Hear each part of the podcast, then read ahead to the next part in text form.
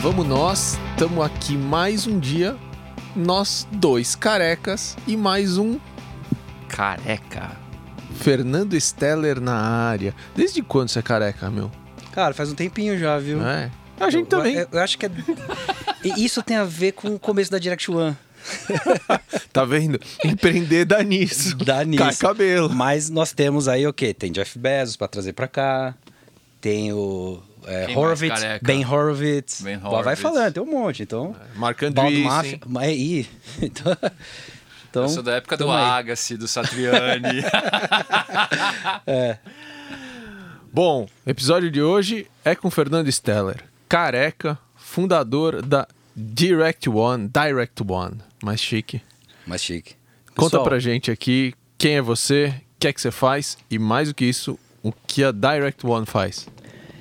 Edson, Daniel, é um prazer incalculável estar aqui com vocês nesse que é o melhor podcasting de empreendedores e venture capital, indiscutivelmente. E o único que eu ouvi todos até hoje. Ah, galera, galera vibrando. Ah! Eu só ouvi todos porque eu peguei desde o comecinho e deu tempo, né? Que tem uns bons aí também que já tá, já tem Mas muito você só episódio. escutou depois que você foi convidado ou você já escutava? Não, cara, já, já, já escutava, já, Então, já peraí.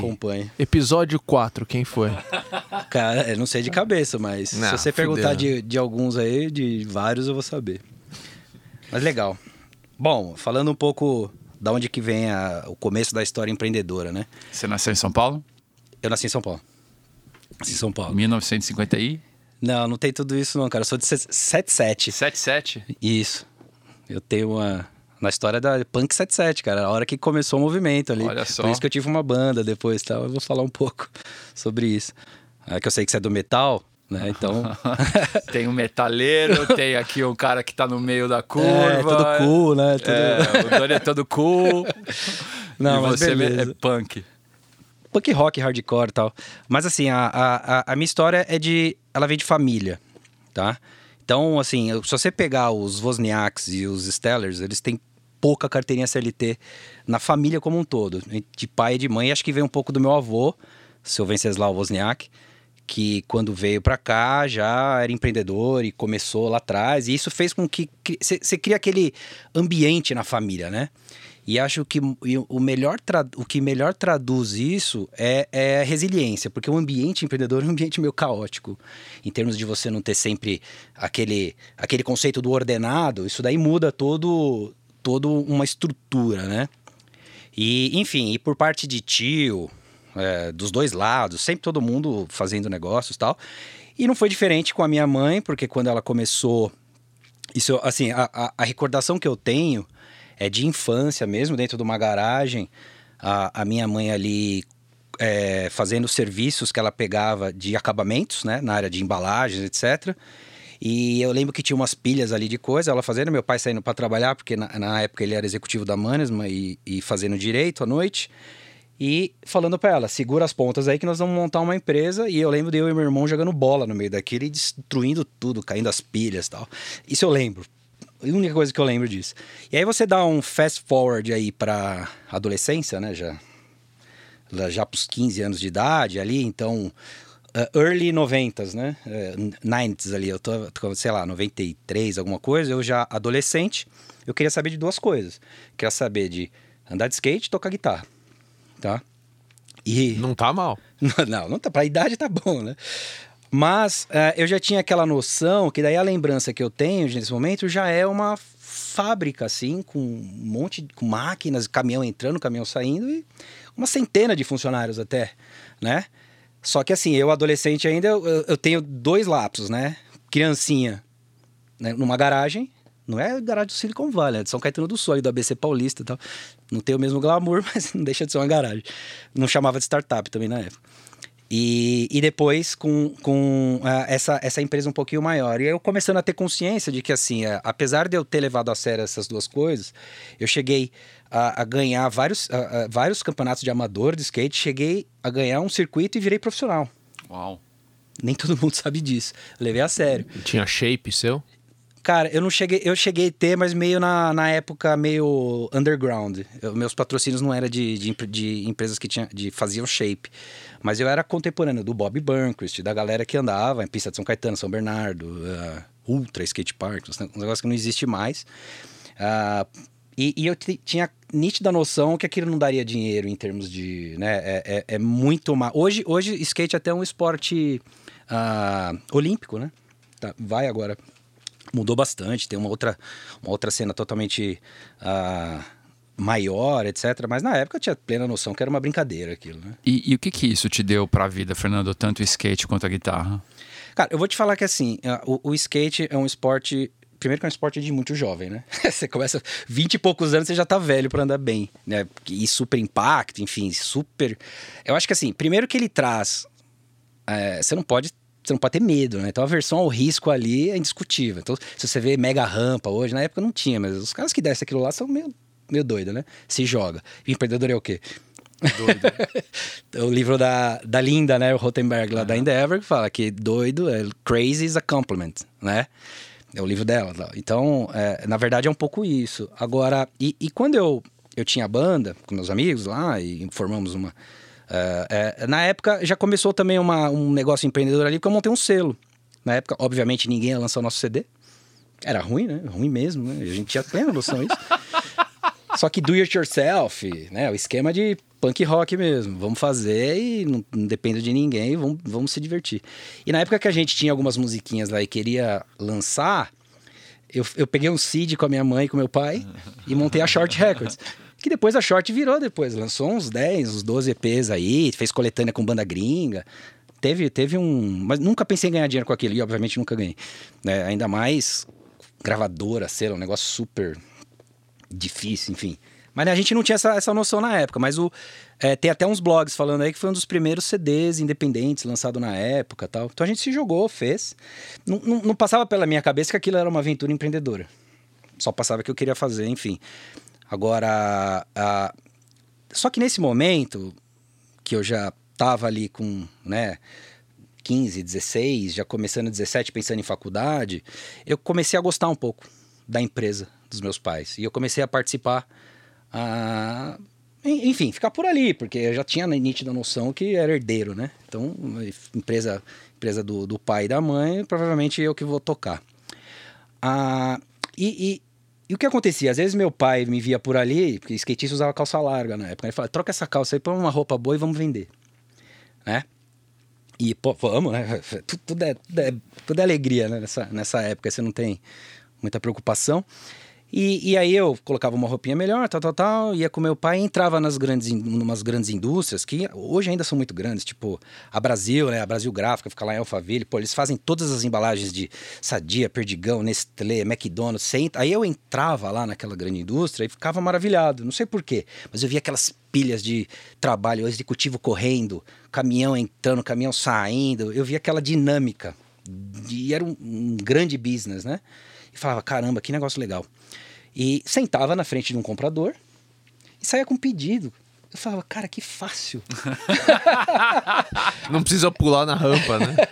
Uma ingenuidade, assim, absurda, né? Porque, é, é obviamente, o, o que estava acontecendo naquele momento? Estava acontecendo que o cara do outro lado tinha um problema, que ele precisava é, plastificar as embalagens de. Um exemplo, uma embalagem de cartão de, de hambúrguer, ela vai no freezer. Então ela molha. Então aquele cartão, ele tem que ser laminado, plastificado. E, e, os meus pais tinham uma empresa que fazia isso, terceirizado. Porque as, já falava em core, né? As, as grandes indústrias de embalagem não investiam nessa parte. Então, terceirizava. E, e aí, tá, beleza, seu Raul, meu pai, tá, tá, tá, a gente produz tanto por mês, ah, tá, beleza, preço de X centavos por unidade, fechou, tá bom, tá, tá o pedido é seu. Eu saía de lá, porra, cara, nunca vou procurar emprego na minha vida, né? Porque, e outra, vou vender pra caramba, porque é só sentar aqui e sair com pedido, né? Então aquela ingenuidade boa, né? De, de você não, não entender a complexidade que é, enfim, participar de um processo de vendas numa grande empresa. Hoje eu faço isso. e eu sei o quão difícil que é. Uh, e aí, voltando pra, pra empresa, uh, uh, aquilo para mim falou: bom, beleza, é isso que eu quero. Então eu já estava me decidindo em estudar administração de empresas, né? Eu entrei, eu estudei em São Caetano do Sul mesmo, onde era empresa e a gente morava lá na época, era tudo meio junto, empresa familiar. E, e eu fiz meu eu fiz meu major em business, né? Lá na, na Universidade de São Caetano do Sul, que é uma universidade uh, municipal ali. Só que se a faculdade tem ali é, 3 mil horas, acho que uma 3 a 4 mil horas, né? Um, uma faculdade, uma, um, você se formar em administração de empresas. Na época, eu acho que eu fiz umas 8 mil horas. Porque eu me enfiava em tudo que era curso. Do Sebrae eu zerei. Eu fiz quase todos na época do Sebrae. É, a GV tinha curso à noite, a USP tinha. Eu, eu, me enfiava em tudo que é lugar. Porque eu, eu entendia que aquilo era uma empresa que tinha compostos de people, compostos de management, de processo, de finanças. Pô, então a, a, a minha formação na época, além de ter a formação da formal, do banco da faculdade, eu entrava em tudo que era que era conhecimento. E eu peguei uma época boa, que era a época do, da, do Vicente Falcone Campos, qualidade total. E, e, se você for ver, ele é o pai dos playbooks, né? Se você, na época, se você estudava Vicente é Falcone Campos, cara, uh, o livro dele, que é aquele Total Quality Control, é, é, é, tinha lá, ele dava um exemplo de, de playbook, ele, fa, ele falava como fazia café. É Ó, cafezinho, tal, tal, tal. Uhum. Tinha um playbook para tudo, pra até para fazer café. A Direct One não chegou nesse nível ainda. Mas vai chegar. vai chegar. Vai chegar. Então, uh, eu cheguei, pô, cheguei, é, ele, é, cheguei a ter curso com ele direto. Era, na época era a Fundação Cristiano Ottoni até. Nem tinha a Falcone, Falcone associado, hoje. Hoje, hoje eu até tenho, tive uma relação com ele mais próxima, até porque ele é mentor da Endeavor. Cheguei a conversar com ele em algumas, algumas ocasiões. Foi até legal, né? Fotografa livro, tudo. Então. E aí, bom, aí você engatou carreira, saiu da faculdade, começou a trabalhar. Co conta pra gente, assim, como nasceu a Direct One. Então, aí eu me formei em 2000, né, 99 para 2000, falei, agora, é, agora é, é minha. Vou tocar. Vamos lá. Acabou. o mercado virou de uma forma e eu já tinha ido para o exterior para pesquisar tal e eu já tinha visto que estava vindo uma onda que os cartões eles já estavam vindo frigorificados num processo uh, composto na produção da própria embalagem. Não terceirizaria mais isso. Já tinha acontecido nos Estados Unidos e eu falei puta acho que vai acontecer no Brasil. Cara não deu tempo.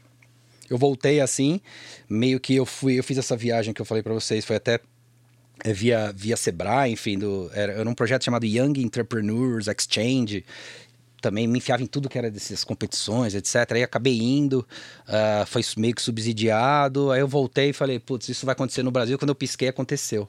E aí, cara, uh, eu vi o negócio dos meus pais fechar assim em seis meses, sabe? Não, não deu tempo de, de pensar numa, num substituto, num outro produto. A gente até começou a conversar, mas foi muito rápido.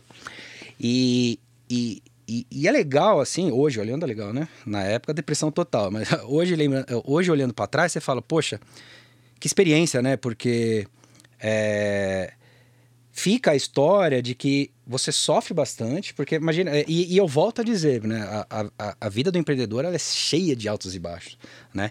Esse foi aquele baixo, bem baixo mesmo, e, e quando você depois vai dar, um, é, você dá uma pesquisada em Joseph Campbell, etc., que é a jornada do herói, você fala, cara, já escreveram, isso já estava escrito, né? Não é possível, né? E se eu não tivesse passado por aquilo, de repente, eu seria uma pessoa diferente hoje. É foi bravo na época, foi bravo, assim, a gente, enfim. Mas é que aconteceu? Vocês fecharam a fábrica? Cara, é assim, então, meus pais, uh, uh, primeiro ensinamento, né? Fernando, a gente vai perder tudo. Só não vai perder o conhecimento que você e seu irmão ganharam. Meu irmão, na época, estava no exterior, inclusive estava morando e estudando em Nova York. Uh, eu, eu tava, enfim, como eu estava muito, muito focado em tocar o business, eu estava no Brasil. o negócio virou e, e obviamente meus pais é, com essa com toda essa pegada é, de fazer tudo certo, etc. Cara, o único jeito de você fechar uma empresa que estava faturando X e no dia seguinte fatura zero é entregando patrimônio. Claro. É o único jeito, porque você não tem, você não tem dinheiro guardado. O empreendedor Sim. é sempre muito alavancado, uhum. né? Então aconteceu que a gente realmente baixou, baixou assim num, num nível alto. É, cheguei, puta, na época, assim, chegamos a morar com meus avós, assim, sabe? É, foi um negócio bem forte Punk. na época. Mas e, só que meu pai e minha mãe contando pra gente assim, cara, vocês têm conhecimento, vai, segue, né? Não ficou aquela coisa trágica. É, fica por um momento, porque é, isso conta, né? Conta, imagina, é um momento trágico para todos. Ali, claro. Pô, perder tudo, né? Uhum. Enfim, é um negócio muito duro. Mas é, ele sempre incentivando a gente. Ó, cara, putz, seu irmão muito bem formado no exterior. Você aqui também, segue, vamos, a gente apoia vocês. Só não tem dinheiro, o resto tem tudo. o resto tem tudo. E, e hoje você dá, dá até mais valor para isso, né? Porque claro. também o dinheiro acaba. né? E o conhecimento ficou. Bom, eu com essa pegada e eu já gostava de tecnologia ali, começando, eu falei, vou montar uma outra empresa. Montei a Treeworks na época, que era o quê? Cara, é outra genialidade, que nós vamos fazer um negócio de internet nos anos 2000. Pré-bolha. Eu não sabia, Super ninguém ideia. me falou que ia ter uma bolha. ninguém me falou que ia ter uma bolha. Bom, estourou. E aí, de novo, ah, naquele momento a gente montou, era eu e um sócio. Ah, na época a gente começou a, a pegou um projeto aqui, um projeto ali, a gente fazia projetos. A, a gente começou. O website na época era meio recente, então tinha poucas empresas fazendo. Aí começamos a fazer alguns projetos de multimídia na época que existia, e a gente começou a enveredar um pouco para jogos eletrônicos. Pô, vamos, vamos começar a criar. Meu irmão lá no, no, em Nova York, ele até mandava umas ideias pra gente, a gente começou a brincar com isso. Cara, eh, subiu, a gente conquistou um, um cliente chamado Brasoft, na época, que era um grande distribuidor, Lembro, um claro. publisher, cara, dos principais jogos do Brasil. E a corda esticou também, porque daí bolha estourou, etc. O que aconteceu é que rolou meio que um acquire ali pela Brasoft e a gente foi pra dentro. A gente é, é, foi lá para criar um, um estúdio de desenvolvimento dentro da Brasoft ah, Publisher, né, Studios. E por quê? Porque ela também estava perdendo um monte de, de grandes negócios que ela trazia para o Brasil. Ela trazia Electronic Arts. Aí viam que era um bom grande negócio, perdia. Trazia ah, Counter-Strike lá da, dos jogos do Half-Life, perdia. Então ela falou: Meu, eu vou começar a desenvolver os meus. Aí pegou a gente para desenvolver alguns projetos lá. Foi aí que eu conheci quem? O Vagnão. O Wagner Carvalho, que hoje é o CTO da Direct One. E ele, naquele momento, ele tinha fundado a Greenland Studios, que era um dos primeiros estúdios de desenvolvimento de jogos do Brasil. Que legal. Eu subcontratei a Greenland, e é aí que, que, que, eu, que, que eu virei naquele momento? Product Manager. Que foi uma das melhores experiências da minha vida. O Product Manager é, é, é, um, é, um, é um negócio complexo, por isso que é difícil de achar. Porque ele tem que saber de tecnologia, ele tem que discutir com engenharia, ele tem que destruir, discutir pricing, discutir distribuição, tem que fazer o treinamento de vendas. Ele é o cara que tá no meio de tudo ali. Em que momento que você descobriu que você era um product manager? Alguém te disse? Era o teu cargo? Não, porque o, o- nessa época o, o Gerson Souza, que era o product manager da Brasoft, ele foi chamado para ir para fazer meio que um, um lançamento da Universal, porque a Universal era da Vivendi, e eles iam lançar uma mega estrutura no Brasil e pegou um dos caras que era o melhor product manager na época para essa área de jogos e software é, de entretenimento eletrônico. E aí pegou ele, ele tava come- comentando comigo, cara, você tem aí um conhecimento disso, daquilo, vem aqui. Eu falei, eu nunca fui product manager. Ou seja, te jogaram no fogo, se vira você é e você virou manager. um product manager. E aí, pô, eu fui em todas aquelas feiras de tree, viajei pra caramba, trazia produto, localizava, discutia pricing, distribuição. E, E, como era. é que você começou a se formar como product manager? Você, você começou a ler coisas do tema? Cara, lia, lia muito, lia muito. E, e, e, e ali que come- começou a minha história também, tech. Porque até então eu era só business. S- Formação, negócio, etc. Vendas, né? Ah, e ali eu comecei, e eu, eu comecei a gostar bastante. Ah, a- até, até a- a- vale um parênteses aqui, outro dia o Edson ele encaminhou um e-mail para uma pessoa pra gente conversar, fazer uma mentoria lá, e ele falou assim, fulano, recebe o Fernando aí porque ele é desenvolvedor igual você. Eu falei, cara, eu me enganei certinho, Edson, porque eu não sou desenvolvedor. Eu jurava que você era dev, cara. Então, é- é, o pessoal até reclama lá, porque os caras, pô, pô, Fernando, você tá se intrometendo muito aqui na, na parte tech. Mas eu, eu, eu até falo, assim, para alguns empreendedores que dou mentoria lá na Endeavor e tal, quando eu faço algumas perguntas tech, os caras não sabem, eu dou bronca, cara. Eu falo, cara, você é CEO de uma empresa de tech e você não sabe o tech. Ah, qual que é o, qual que é stack de, de tecnologia da sua startup? Não sei. Pergunta pro meu CTO. Eu falei, como assim, cara? Porque eh, não tem noção o que que é um banco de dados, como que é banco de big data, distribuído, não distribuído, é, enfim. Regra de negócio, É. interface. Tem que saber, porque é a mesma coisa que você for dono de um restaurante e não entender nada da, Da que cozinha. arroz, que, né, que, que, que você compra lá. O Então, dono da churrascaria é vegetariano, né? é, mais, mais ou menos. Então eu dou, eu, eu, eu puxo a orelha lá do povo. E assim, e eu também não posso ficar é, aquela resposta, ah, não, mas o meu sócio sabe disso. Beleza, eu, eu concordo, eu não sou. Sou 2% do que o Wagner sabe de tecnologia. Mas eu consigo discutir com ele. E eu quero também que ele discuta comigo algumas matérias de negócio. Porque, enfim, não posso ser totalmente é, alienado no assunto. Mas aí, ah, Product Manager, aí quer dizer, fiz carreira, Product Manager tal, foi, foi muito legal, viajei bastante, fiz todos os lançamentos. Ah, aconteceu que depois de um tempo eu fui cair no grupo Alpha Graphics. que é um grupo internacional de, de re, é uma rede de gráficas digitais internacional. É lá em Utah é a, é a sede. E, e lá, assim, com essa experiência minha de software, de tecnologia, de, é, eu era uma espécie de CMO, CEO ali da Estrutura Brasil, junto com o Rodrigo Abreu, que, que era o presidente aqui no Brasil. Uh, e estavam criando nos Estados Unidos uma estrutura isso eu acho que era 2006, 2007, uma estrutura de, como, vamos pensar, o papel vai acabar mesmo? Então nós como um grande grupo com 300, 400 unidades global, espalhada. Se o papel acabar, o nosso business uhum. acaba. Então vamos fazer um grupo de estudos aqui em Utah, na sede, deram o nome de AG Direct, né, AG Direct, e, e eu via Brasil fui o representante. E aí lá, né, obviamente, sempre causando, sempre puxa, puxando atenção, a gente fez o, o, eu consegui trazer com que tudo isso fosse feito no Brasil como uma experiência. e aí, quando eu trouxe no Brasil essa experiência de fazer a G-Direct, Uh, e, e os, os, franqueados no Brasil, eles fizeram o seed para essa história, né? Eles investiram junto. Aí naquela história, eu tinha feito o business plan.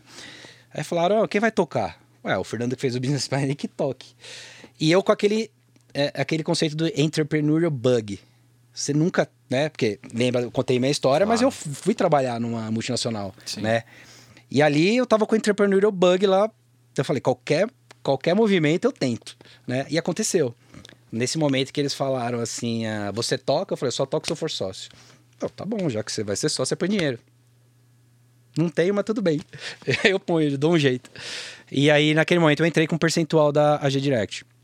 2008. 2000, é, 2007 para 2008. O que, que começou? Eu, um laptop e, e, um pouco de dinheiro na conta. Vamos começar a entender o que, que é uh, trazer os multicanais, trazer os, os digitais para esse mundo do printing e tentar fazer. Até por conta dessa, de, desse mindset meu de software, etc., aí eu virei o canhão, né? Eu virei o canhão pro digital, né? O que também não foi muito legal, porque depois eu fui estudar um pouco o Clayton Christensen e entender o dilema do inovador né? O pior, uh, o, pior lugar para você inovar é dentro do atual modelo de negócio. Sim. É, é a frase dele, né? Porque lá você está preso, preso em todas as amarras possíveis para você não matar o seu negócio. E aí tem o quê? Tem uma Kodak que não deixa a gente mentir e várias outras. Xerox que inventou o, o mouse. Eu posso ficar aqui falando um monte. E, e, e o professor Clayton, ele, o Clayton Christensen, ele ele conta qual que é o dilema do inovador e o processo. E eu estava vivendo o dilema do inovador, porque eu tinha 20% da empresa de um dos donos falando, vai com calma, né? Né? Tem a sua relevância aqui, não acaba de uma vez, vamos devagar. E eu acelerando. Aconteceu que depois de um tempinho não teve jeito. Aí teve um desalinhamento estratégico, super saudável em termos de discussões, assim, mas teve um desalinhamento estratégico. E aí, naquele momento, era para. não dava mais para seguir. Então, o que, que foi feito? A G-Direct ela foi, ela foi fechada, ela foi né, implodida mesmo ali. A gente acabou com o business. E eu saí, saí dali já para pivotar e montar a Direct One. Assinamos os contratos. E, e o Direct One surgiu do fato da outra chamar a G Direct, é isso? É, quem sabe. sim, sim. Uh, na época, eu não poderia continuar como a G-Direct e nem, nem queria também, porque eu, eu queria ter todo esse desvincular totalmente de um, de um print center, né? E que eu acho que. Isso eu não... foi em que ano, Fernando? Então, aí foi quando a gente fundou, que foi no meio, no meio de 12 para frente, né? Acho que, sei lá, agosto, é, agosto aí de 2012. 2012, eu tava fazendo lição de casa hoje. e ali a. Uh, eu comecei assim, eu, para não falar que a gente começou do zero, começou, tinha 300 mil de faturamento ali. Cara, mas nitidamente, assim, não pagava as contas e eu ainda tinha que pagar uma parte do que ficou desse resquício da, da empresa. Uh, aquele foi um momento. E, e, eu, tinha, eu tinha acabado de chegar, eu estava fazendo ali, o processo do, da Endeavor. Eu não era empreendedor Endeavor ainda. E a Endeavor ela abriu um edital junto com a FINEP, não sei se você lembra, o primeiro Endeavor Innovation Program, que foi, cara, animal, assim, game changer para minha vida. Porque é, eu me inscrevi, cara, eu sou empreendedor, não sou empreendedor Endeavor, a Endeavor abriu para quem é e para quem não é, e eu acabei passando, né? E o que, que a gente ganhou? Por 10 mil reais de investimento, a gente ganhou um treinamento anual no Vale do Silício, uma viagem para o Vale do Silício, uma viagem para Boston, aí eu tive aula com o professor Clayton Christensen. É, teve, cara, teve assim, foi um treinamento absurdo no Brasil, no INSPER, professor Nakagawa. Cara, ali, foi um ano de inovação. Só que o, o melhor para mim nesse período foi conhecer os empreendedores. Entendi. Conhecer os empreendedores lá no Vale. Porque quando você viaja, né? Você fica próximo das pessoas. Algum em particular que você lembra que, que te marcou? Cara, Gustavo Travassos, a Bernardo a Lustosa da, da Clear Sale. E, e o- a conversa com eles ali, conversa de boteco ali, e eu contando essas minhas agonias, né? Pô, cara, tô, não tenho, preciso sair, não tenho, não tenho dinheiro pra pagar os caras, tal, tal, tal. Ele falou, Fernando, se joga, vai, cara. E eu voltei macho pra caramba, cara. Conselho de empreendedor é duro, né? Pra louco ouvir, falando cara. com louco. É louco, é conversa de louco. conversa de louco. cara. Mas assim, eu, eu, eu fui pra cima. Eu é, pulei de paraquedas, sem estar com paraquedas nas costas, pra construir ele na queda. Sem grana. Você começou sem o que o pessoal tem hoje aí de anjo, Total. de pre-seed. Total. E com dívida, né? O que é pior.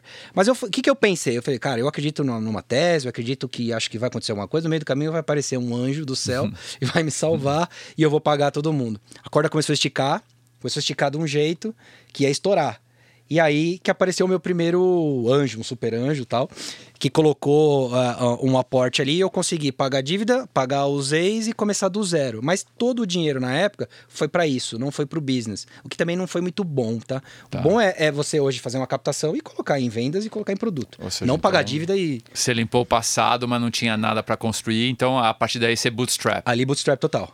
E aí eu tive que fazer aquela. Se perguntar, não sei como, mas assim, você tem que. né, os antigos falavam, né? Do couro sai a correia. Então Aham. você tem que, cara, vender um pouquinho, sobrar um dinheirinho para investir um pouquinho no produto, para vender mais um pouquinho e tal, e tem que cobrar setup. é, e já com aquela. e Eu já tinha. Por que, que a empresa na época começou com 300 mil de faturamento? Porque eu tinha. abri mão de tudo que era professional services. Abri, assim, ficou. Esses 300 era professional services. Mas tudo que não tinha a ver com o que seria o futuro, abri mão total. É, tinha faturamentos que vinha de printing. Cara, cheguei lá, fechou, fechou. Então começou, cara, agora eu quero fazer um SaaS né? E aí, quando eu voltei da, a- desse, desse evento da, da Endeavor, eu voltei no conceito de, pá, agora eu quero entrar na Endeavor, pô. Meu, já mudou minha vida sem eu estar lá dentro. Imagina eu estando lá dentro, né? Vai ser, cara, eu preciso entrar. E aí que quando começou o processo seletivo, que eu também achei que era fácil, né? Eu fui entrar em 2015, cara. O processo seletivo começou em 2013. Essa, a Endeavor mesmo são- dois anos, assim. É um ano de second opinion. Aí você vai conversar com os caras igual o Edson Rigonati, igual eu conversei com o Carlos Costa Pinto, o. o ah, cara, vários, vários mentores, o Anderson va- Você conversa com esses caras e assim, o second opinion to, Silvio Janesini, todos eles têm que, eh, têm que ter uma opinião assim, acho, acho que esse cara pode ir pro painel local. Demora um ano isso. Eu não sei como tá hoje, mas na minha época foi um ano de second opinion. E essas second opinions envolvem mentorias. Acho que foi aí que nós nos conhecemos, né? Verdade. Foi ali 2015. 15, mais ou menos. E, e, e aí, quer dizer, lá depois teve todo o processo do painel local, etc. Enfim, falei do, do, do que a- a- esse pivotamento para Direct One. O que, que a Direct One faz? É, depois de toda essa história. A, a Direct One é uma plataforma de orquestração de comunicações multicanais. Né? Hoje, hoje tudo isso está virando ah, engajamento ou customer experience. né? É, é- é uma plataforma, obviamente um SaaS que, que reside lá na, na, na nuvem e que orquestra todo e qualquer canal que as grandes empresas precisam orquestrar né, ou gerenciá-los para se comunicar com cada um de seus milhares ou milhões de clientes. Então, a entregas, a gente orquestra lá para as grandes seguradoras, entregas, entrega de apólice, cobrança, entrega é, faturas, geração de cartas de cancelamento, é, welcome kits, e isso dá 300, 400 milhões de mensagem ano, num volume muito alto, e como um SaaS a gente bila, cada, cada evento a gente bila os nossos clientes. Então Legal. é isso que a Direct One faz. Vamos falar um pouco. é, bom, se é um SaaS hoje, inter- large account, né? Enterprise, a gente recebe lá na tela um volume im- importante aí de empreendedores é, batendo aí nesse segmento, né? Tentando é, é, é, ofertar aí inovação. É, mas a gente sabe que é um segmento difícil, né? Um segmento é, que, que tem um ciclo de vendas normalmente longo, né? Tem lá os seus entraves e tal. É, vo- você é um dos poucos caras que a gente conhece, ou talvez o único que a gente conheça, que conseguiu realmente montar um playbook de vendas enterprise. Conta um pouquinho assim dessa tua experiência de abordar esse mercado e, e- e- de ser bem sucedido. Tá. É, tudo foi uma construção. Ah, e até é legal falar que ah, a Endeavor ajudou bastante a gente nessa construção. Por que, que foi uma construção? Porque é, uma história interessante aqui. No primeiro painel local que eu fiz na, na, na Endeavor, e ali depois do Second Opinion, que todos esses mentores te dão um, um gol, e aí você vai pro painel local. O painel local é o quê? É o conselho né, da Endeavor, e aí você tem lá 10 minutos para se apresentar. E eu tomei pau no primeiro conselho, no, no primeiro painel local. Eu não tomei pau é, definitivo, porque eu tomei um talvez, porque se eu tivesse tomado um negativo, eu não voltava nunca mais, né? O negócio é meio severo lá. E eu tomei um talvez, por quê? Porque lá cheguei na frente do painel de mentores, eh, embaixadores e toda a, a cúpula, a, a, a nata ali da, da Endeavor, e eu falei que eu vou vender pro grande, pro pequeno, pro médio, pro meio médio, eu ia vender para todo mundo, ia ser super bem sucedido. Aí me questionaram, falaram, não é melhor você pensar direito tal? Não, não, eu vou vender pro pequeno, pro médio, pro grande, porque é um SaaS, é fácil. Cara, como eu era ingênuo, como eu era, assim, é, é, empreendedor tem dessa, né? Às vezes é cabeçudo. E a Endeavor identifica isso. Porque se você é um cara que não consegue ouvir, você não entra. Né? Porque o que que é a Endeavor se não uma rede de, de mentoria? Se você vai lá e não vai ouvir os mentores, então beleza, não, não vem. Né? Só que eles falam, putz, cara, eu acho que ele, eu acho que ele merece uma chance, porque, enfim, o negócio pode ser legal tal. E me deram um talvez. E aí, na época, o, o, o- esse talvez foi o seguinte, cara, esse talvez volta, conversa com, os- com outros mentores e você tem mais uma chance. E, e- e foi seis meses, né? Da- do primeiro painel pro segundo. E ali eu falei, putz, caiu a ficha, assim. Falei, cara, realmente eu tô, tô pensando de forma errada, né? Eu não tinha definido esse negócio do Enterprise ainda. Só que nesses seis meses eu tive que definir e fazer. Pra quando eu voltar no painel local, não ser, não, não ser só uma. é, não poderia ser só uma ideia. Não, ó, cara, eu entendi o feedback e executei. Então tô aqui, peço a, a, a benção de vocês aqui para eu entrar. E foi assim, é, aí várias mentorias, conversei com o Edson de novo, é, conversei ah, com o pessoal da, da, da DA, o Martin Escobar. Martin Escobar e, e assim, caiu minha ficha. Porque ah, as mentorias não estavam muito focadas nisso, né? E, e, ah, quando eu perguntei, eles falaram, cara, você não vai conseguir. Escolha. E aí, aí, aí a gente. E como que foi isso? Né? Por que, que eu escolhi o Enterprise? Lembra da história que eu contei no começo? Eu, eu, eu, ia, eu visitava grandes empresas com meu pai. Parece que foi um. Eu falei, cara, eu gosto disso, eu entendo um pouco Foi um disso. fit com você. Foi um fit pessoal e, obviamente, do mindset da galera que já tava lá. Porque eu já tinha algumas contas grandes também. Mas eu tentava bater cabeça. Na, na pequena, achando, achando que aquilo ia dar certo. Então, assim, é claro que eu estava errada. É claro que eu estava errado. Ah, hoje é muito fácil entender isso, mas foi uma decisão natural. A gente, a gente atingiu, assim, é, eu também acho que você não precisa se preocupar com a máquina de vendas, muito com a máquina de vendas, antes do Product Market Fit. Então, e a gente já estava, depois de, um- de um tempo, né, quando a gente entendeu que eu já já estava ali com um faturamento interessante. A gente já tinha passado daquele momento do, do concierge de professional service para ter um, um, um- a primeira versão do seu MVP. E esse MVP a gente conseguiu ter uma dezena de clientes pagantes que não eram meus amigos. Então, beleza, esse é o Product Market Fit. Então, se a gente for fazer uma retrospectiva, você começou em 2012. Quando que você acha que você bateu o Product Market Fit? Cara, foi 14. Demorou. É- é- esse é um problema do Brasil, né? E hoje, olhando para trás, comparando com o benchmark americano, o Brasil tem esse problema. Demora para atingir o Product Market Fit. Até porque nesse negócio eu era um first timer. Claro. Se um dia rolar um exit da, da Direct One, eu vou, eu vou fazer isso num outro time, tenho certeza. Né? É, e, e acho que e, ah, tá criando uma safra de empreendedor agora nessa pegada no Brasil. O que nós estamos relativamente bem atrasados Sim. com relação ao Vale, né?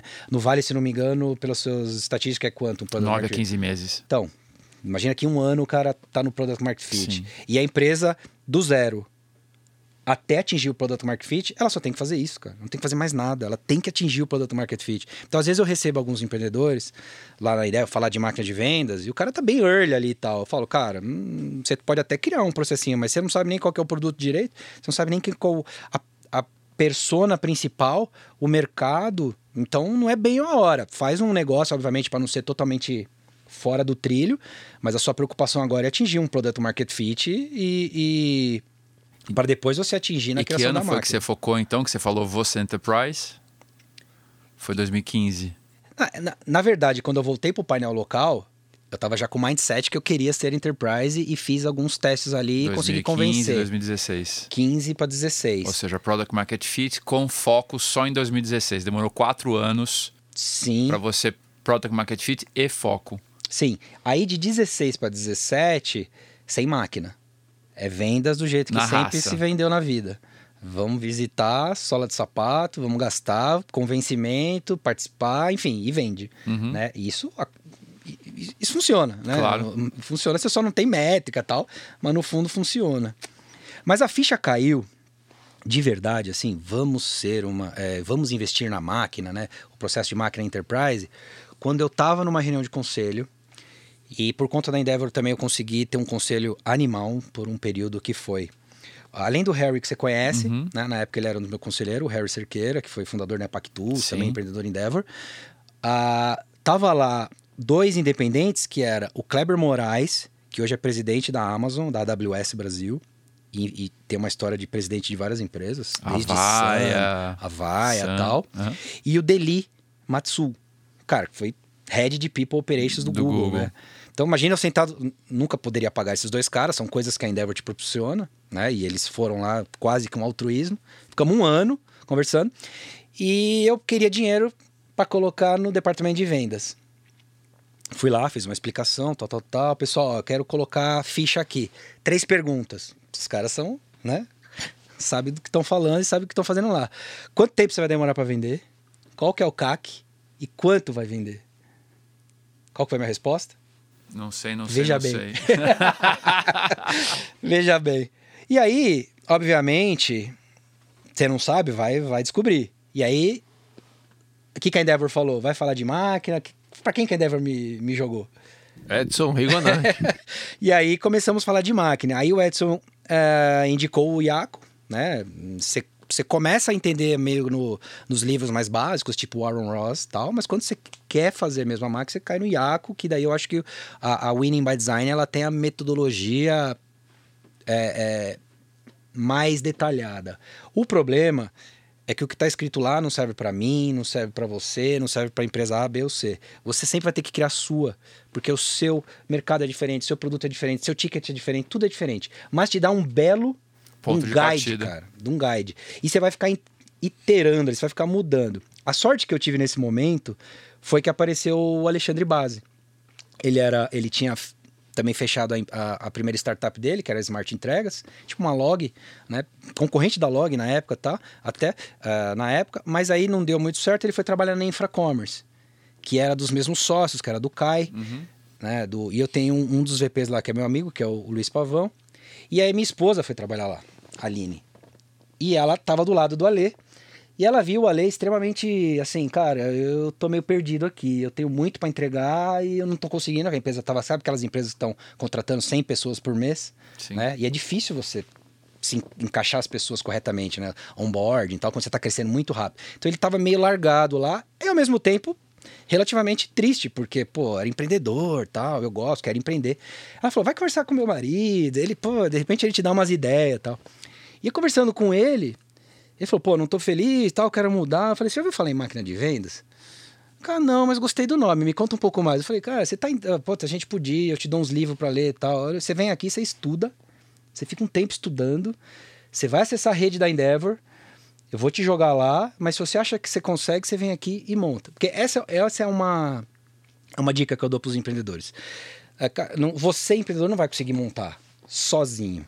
Assim, é, você precisa de uma pessoa que foque com você nesse assunto, porque é muito difícil montar. A gente demorou um ano quase de estudos ali de entre iteração para a gente chegar no nosso modelo e o nosso modelo dá certo com as métricas. Fala mais desse perfil, Fernando, porque eu acho extremamente relevante, né? Ou seja, muitos empreendedores é, é, tentam contratar um cara de vendas. É, então, e... E aí, nesse, é, isso é muito, muito importante, porque aí nesse momento, o, o Ronaldo Oliveira, na época, ele era o meu diretor de vendas, baita experiência enterprise, foi Pitney, né, foi Teradata. Pô, qual que é o ticket da Teradata? É um ticket altíssimo, né, tal. Então, mas estava no processo, no, no, no, não maquinado, mas é um processo legal, assim, um o cara que é um diretor tradicionalzão que, pô, resolvia bastante problema. Tinha carteira, né? Aquele perfil, eu tenho minha carteira. não, ele, ele é um cara conta a carteira, inclusive. O Ronaldo é muito bom tal. Ele, ele, se ele entrevistava o vendedor, o vendedor fala que tinha carteira, ele não contratava, porque ele fala que você vender para amigo é, é mais difícil na prática, né? Então, na verdade, o cara tinha que mostrar que ele sabe vender para quem não é amigo. Mas assim, não tinha todas as respostas ciclo, todas, é, CAC sobre LTV, é, LTV, desculpa, LTV sobre, isso aí vai ter cortando, LTV sobre CAC, tempo de ciclo de vendas, né, construção de pods, é outra, outra, outra pegada, né? Mas assim, quando veio o, o Ali, eu estava no momento da troca do diretor, porque ele já tinha, ele tinha recebido uma proposta para ser country manager de uma multinacional tal, não teve como segurar. Aí eu falei, puxa, agora é a hora, cara, agora é a hora. Então o Ale vem, ele cria a pista e a hora que a pista estiver boa, vem um vendedor que já vai se encaixar nesse trilho maquinado, né? Uh, e aí eu juntou a fome com a vontade de comer, porque o, o, o Ale, ele, ele se encontrou ali, porque é empreendedor, eu falei, cara, você tem aqui carta branca minha, tudo que você pedir para fazer, eu vou fazer. Então ele falou assim, cara, eu tô pensando no livro Spin Selling. Dois dias depois eu falei, já li. Ele falou, puta, o cara tá fim. Pô, tem o livro do IAC, não sei o quê. Aí no final de semana tal, já li. Então eu e ele criamos uma, uma dobradinha ali. Então ele falou: puta, então tô com todas as. tô com todo o empowerment aqui para fazer. E aí saiu o quê? Processo, trigger, né? Para você. Qual que é o trigger de você passar para uma caixinha para outra? E depois as métricas. Cara, é isso. É essas três coisas que você precisa no final, no final do dia de uma máquina montada e, e, e funcionou. O próximo passo disso foi a criação dos pods. Né? O que, que é os pods? Então, eu pegar toda essa máquina e agora que eu quero crescer, eu, eu, eu crio pequenos casulos ali responsável por um tamanho de MRR e focado num mercado específico. Então, o pod, ele tem que funcionar standalone, ele tem que ter ownership, ele tem que ter uma performance com métricas bem claras e o custo não pode exceder 40%, 50% do. E, e Fernando, quanto tempo demorou do momento que o Ale entrou até você ter o primeiro pod? Cara, um ano. Um, um ano. ano. Eu, eu acho isso tão, tão animal é, como exemplo para todo mundo, né? Porque assim, no Brasil a gente ainda não tem gente formada em Product Manager, Management, a gente não tem gente formada em máquina de vendas, em Customer Success, em máquina de talento. É, e acho que o único jeito que a gente tem é, é trazendo esses recursos estruturantes, né? O que é um recurso estruturante? É um cara como o Alê, que tem uma, um, uma boa bagagem, mas ele nunca fez de verdade aquilo, né? E ele vai chegar e vai estruturar mas ele, tem, área. ele tem accountability, né? ele tem coachability. Então ele tem assim, ele tem vontade. E por isso que eu gosto do perfil empreendedor. Sim. Né? É, obviamente são pessoas que um dia você vai perder porque ele vai ficar maior do que o business, ou, ou, se ele vai empreender lá dentro, enfim, você tem que dar condição para esse pessoal, mas é, se não tiver esse perfil, eu acho difícil, porque não tem mesmo, não tem como achar isso no mercado. E fala um pouco da experiência de estar tá lidando com, com os grandes clientes, né? Assim, uh, toda a grande indústria fala de inovação, né? Bota lá departamento de inovação, a gente falou do dilema do, do, do inovador aqui e tal, mas a verdade é que é, muitas enterprises, uh, large accounts, não compram inovação, né? É, depende do setor, talvez você vá me falar, mas conta um pouco da tua experiência né, de vender inovação em grandes empresas e em que momento esse cara realmente adota, né? Cara, o nó, assim, acho que tem uma palavra que resume o nó da inovação nas grandes empresas, é arrogância. É, e, e, a arrogância, ela cega as grandes corporações, né? Então, vale a pena até dizer um papo que eu tive com o Edson Santos lá no Vale, quando a gente estávamos, todos nós, na Astela Trip, lá no Vale do Silício. Isso há sei lá, um mês atrás. É quando vai pro ar, eu não sei quanto tempo vai ser, mas umas três semanas a gente atrás. faz outra viagem. Tá, tá bom. E lá eu sentei, voltando de, do Vale do Silício pra. pra voltando do Vale do Silício é, para São Francisco, eu sentei do lado do Edson Santos. E ele tava me contando lá do artigo, né, que inclusive causou um pouco polêmica, que ele falando da Stone, falando da Cielo, falando quem que, quem que fica, quem que vai, e ele tá botando ficha ali nas, na Stone e na PagSeguro, né? É, pra quem quis- quiser ver, um artigo que o Edson publicou tá no Brasil Journal. Legal. Então, e aí, ele, eu tava, ele não tinha publicado ainda e ele tava conversando com ele sobre isso. A- a- e ele havia comentado sobre esse artigo com o presidente de uma grande corporação, dessas que tá competindo. Qual que foi a frase do cara? Eles não vão comer peru no Natal. Então, acha. né, e, e o Jeff Bezos, ele tem uma frase que é animal, que ele fala o seguinte: Eu não estou preocupado com a Walmart, com a Target. Eu tô, eu tô preocupado com três carinha que tá na garagem agora, inventando alguma coisa. Ou seja, olha a mudança de mindset. Um cara fala, ih, essa Stone, essa PagSeguro não vai dar nada. Isso aí, é, né, não passa do, do Natal. E o outro cara com mindset falando, cara, eu tô preocupado mesmo com, com quem tá numa garagem. E aí o resto é, é história, né, quer dizer. E aí a gente já falou do professor Clayton Christensen, escreveu isso em 97, né, onde ele fala do, do que eu falei, do pior, o pior local para você inovar é dentro do atual modelo. E aí você tem o quê? A Tleijan, por exemplo, quando comprou a Trello, ela, ela, ela aprendeu. Ela fala: eu não vou colocar a Trello dentro. Eu vou deixar a Trello separada, porque se eu colocar aqui dentro, eu vou contaminar, né? E eu quero que esse negócio aqui, de repente, um dia mate o meu. E se você vê quanto um cresce e quanto o outro cresce, é super diferente. O grande nó das corporações é quer inovar, quer fazer interno, quer comprar uma inovação e absorver.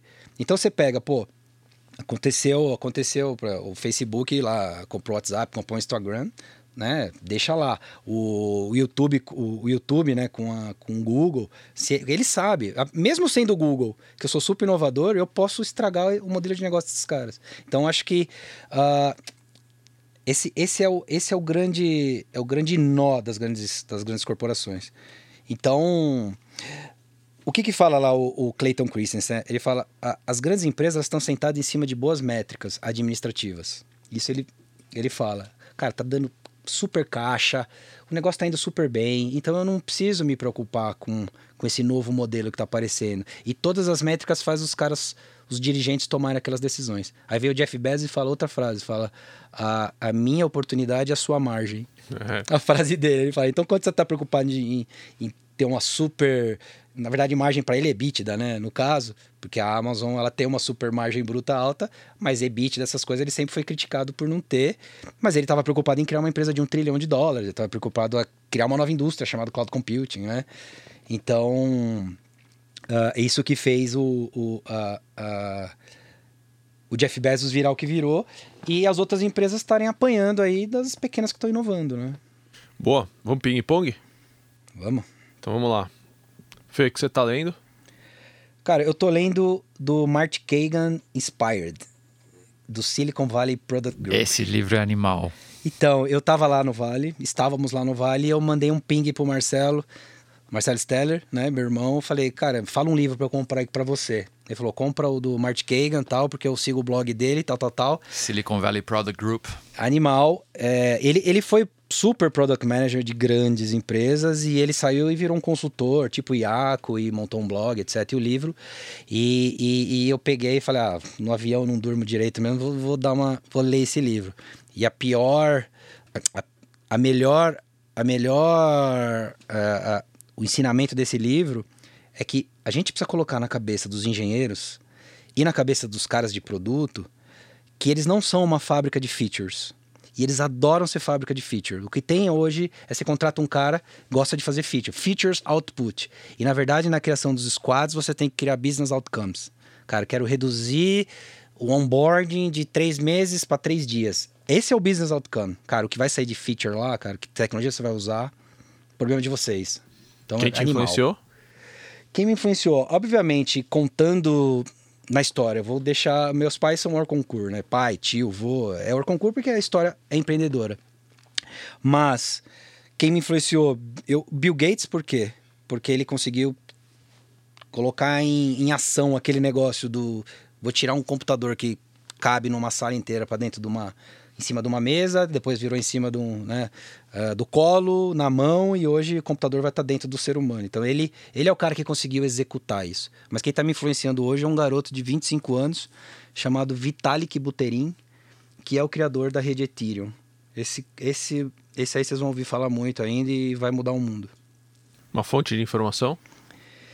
Cara, eu uso Flipboard, ele junta, né? Ele, eu, eu, todas as fontes de coisas que eu quero estudar, né? E co eu, algumas coisas novas, como quantum computing, etc., blockchain, né? eles montam os agregadores ali e as pessoas que eu sigo, ele monta tudo no, no Flipboard. Uh, YouTube, porque no YouTube você tem praticamente tudo. Eu quero ver uma palestra do Mark Kagan. Tem no YouTube, cara. Então, é, tô lá. E podcast, principalmente o playbook da Stella. Oh, obrigado, obrigado. A gente precisa botar uma caixa registradora aqui. É, um Fica ritual do teu dia a dia que você não abre mão. Cara, um, um, ritual é esse. O pessoal vai até brigar comigo lá, mas são os one-to-one -one com meus diretos, né?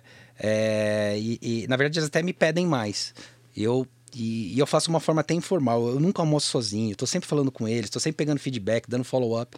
Mas eu quero, eu quero tornar isso um pouco mais uh, uh, ritualizado dessa forma, né? um pouco mais formal porque o pessoal eles pedem e agora com a equipe crescendo também eu vou ter que cada vez mais dar essa atenção de one to one. Então esse é um ritual que eu acho bem importante. Uma ferramenta de trabalho? Cara, G Suite, tudo tudo na nuvem lá, toda todo o ecossistema Google a gente usa muito. Uh, e para offline, adivinha? Evernote. tá mais... Cadê a caixa registradora? Evernote tem que patrocinar o Playbook. É. Né? Fê, um grande aprendizado de negócio. Foco. Se acontecer alguma coisa com o Fernando hoje, próximo ano e daqui 10 anos, seus filhos forem escutar esse podcast, o que, que você gostaria que eles escutassem e soubessem do pai deles? Cara, que o pai deles. Que, o, que o pai. É, meus dois filhos, né? Tem um, uma menina e um menino. Que o pai deles, apesar de trabalhar bastante, sempre deu uma grande atenção para eles. E faço de tudo para que eles sejam ótimas pessoas e construam e mudam o universo. Animal, você ter participado aqui com a gente, Fê. Muito obrigado. Valeu, obrigado. Boa, animal. Animal. Bom, você ouviu um episódio do Astela Playbook, podcast da Astela Investimentos. Esse e todos os nossos episódios você encontra em todas as plataformas de podcast. É só procurar pela gente, Astela Playbook, que você vai encontrar a gente. Obrigado pela tua audiência e até a próxima.